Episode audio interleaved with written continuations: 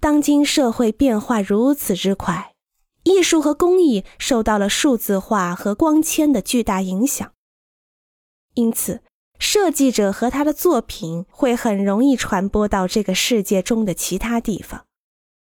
日本安藤忠雄可以在德克萨斯创造一个博物馆，近邻宾夕法尼亚州路易斯康设计的博物馆。路易斯康也可以建造一个孟加拉国的国民议会大厦。印度的巴拉克土纳多什同样可以在世界的任意角落建造建筑。理论和历史给了我们设计的智慧基础。建筑理论家给了设计者指导和新的挑战，同时，哲学家也给了设计者很多要思考的内容。所有这些都支持纯粹艺术的创新和敏感性。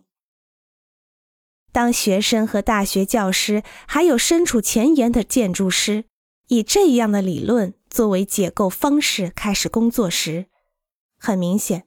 在我们的团队中，建筑师和城市规划者需要一个哲学家。